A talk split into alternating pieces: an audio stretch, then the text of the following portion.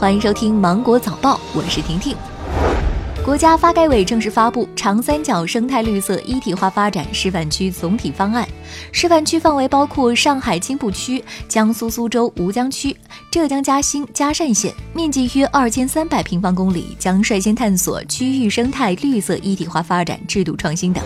国家卫健委会同多部门近日印发的通知要求，各地应探索将无偿献血纳入社会征信系统，建立个人、单位、社会有效衔接的无偿献血激励机制。对献血者提供公共设施等提供优惠待遇。数据显示，截止到二零一九年六月，中国无偿献血人次和采血量连续二十年增长。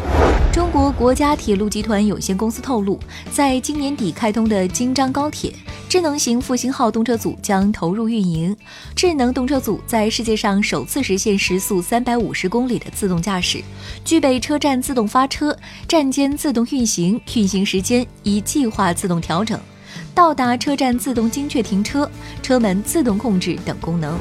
为了满足商业航天发展需要，我国正在研制的新型中型运载火箭长征八号，目前已经进入产品生产总装测试阶段，预计在二零二零年实施首飞。北京市住建委发布通知，明确公租房只能用于符合条件的申请家庭自住，对存在转租、转借、空置、擅自装修等违规使用的公租房家庭，其处罚信息纳入人民银行征信系统。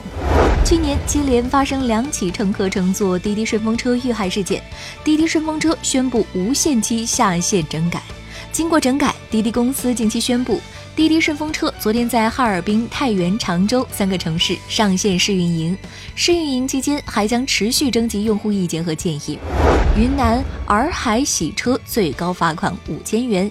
新修订的《洱海保护管理条例》明确，在洱海湖区和湖滨带范围内清洗车辆、宠物等，情节轻微的，处两百元以上一千元以下罚款；情节严重的，处一千元以上五千元以下罚款。日前，新一期全球超级计算机五百强榜单面世，美国超级计算机顶点蝉联冠军，我国超算神威太湖之光和天河二号分列三四位。当地时间十九号，美国首都华盛顿出生的四岁雄性熊猫贝贝正式结束旅美生涯，乘专机直飞中国成都。按照协议，在美国出生大熊猫年满四岁后回中国。贝贝的行李包括了约三十公斤竹子、一些零食和水。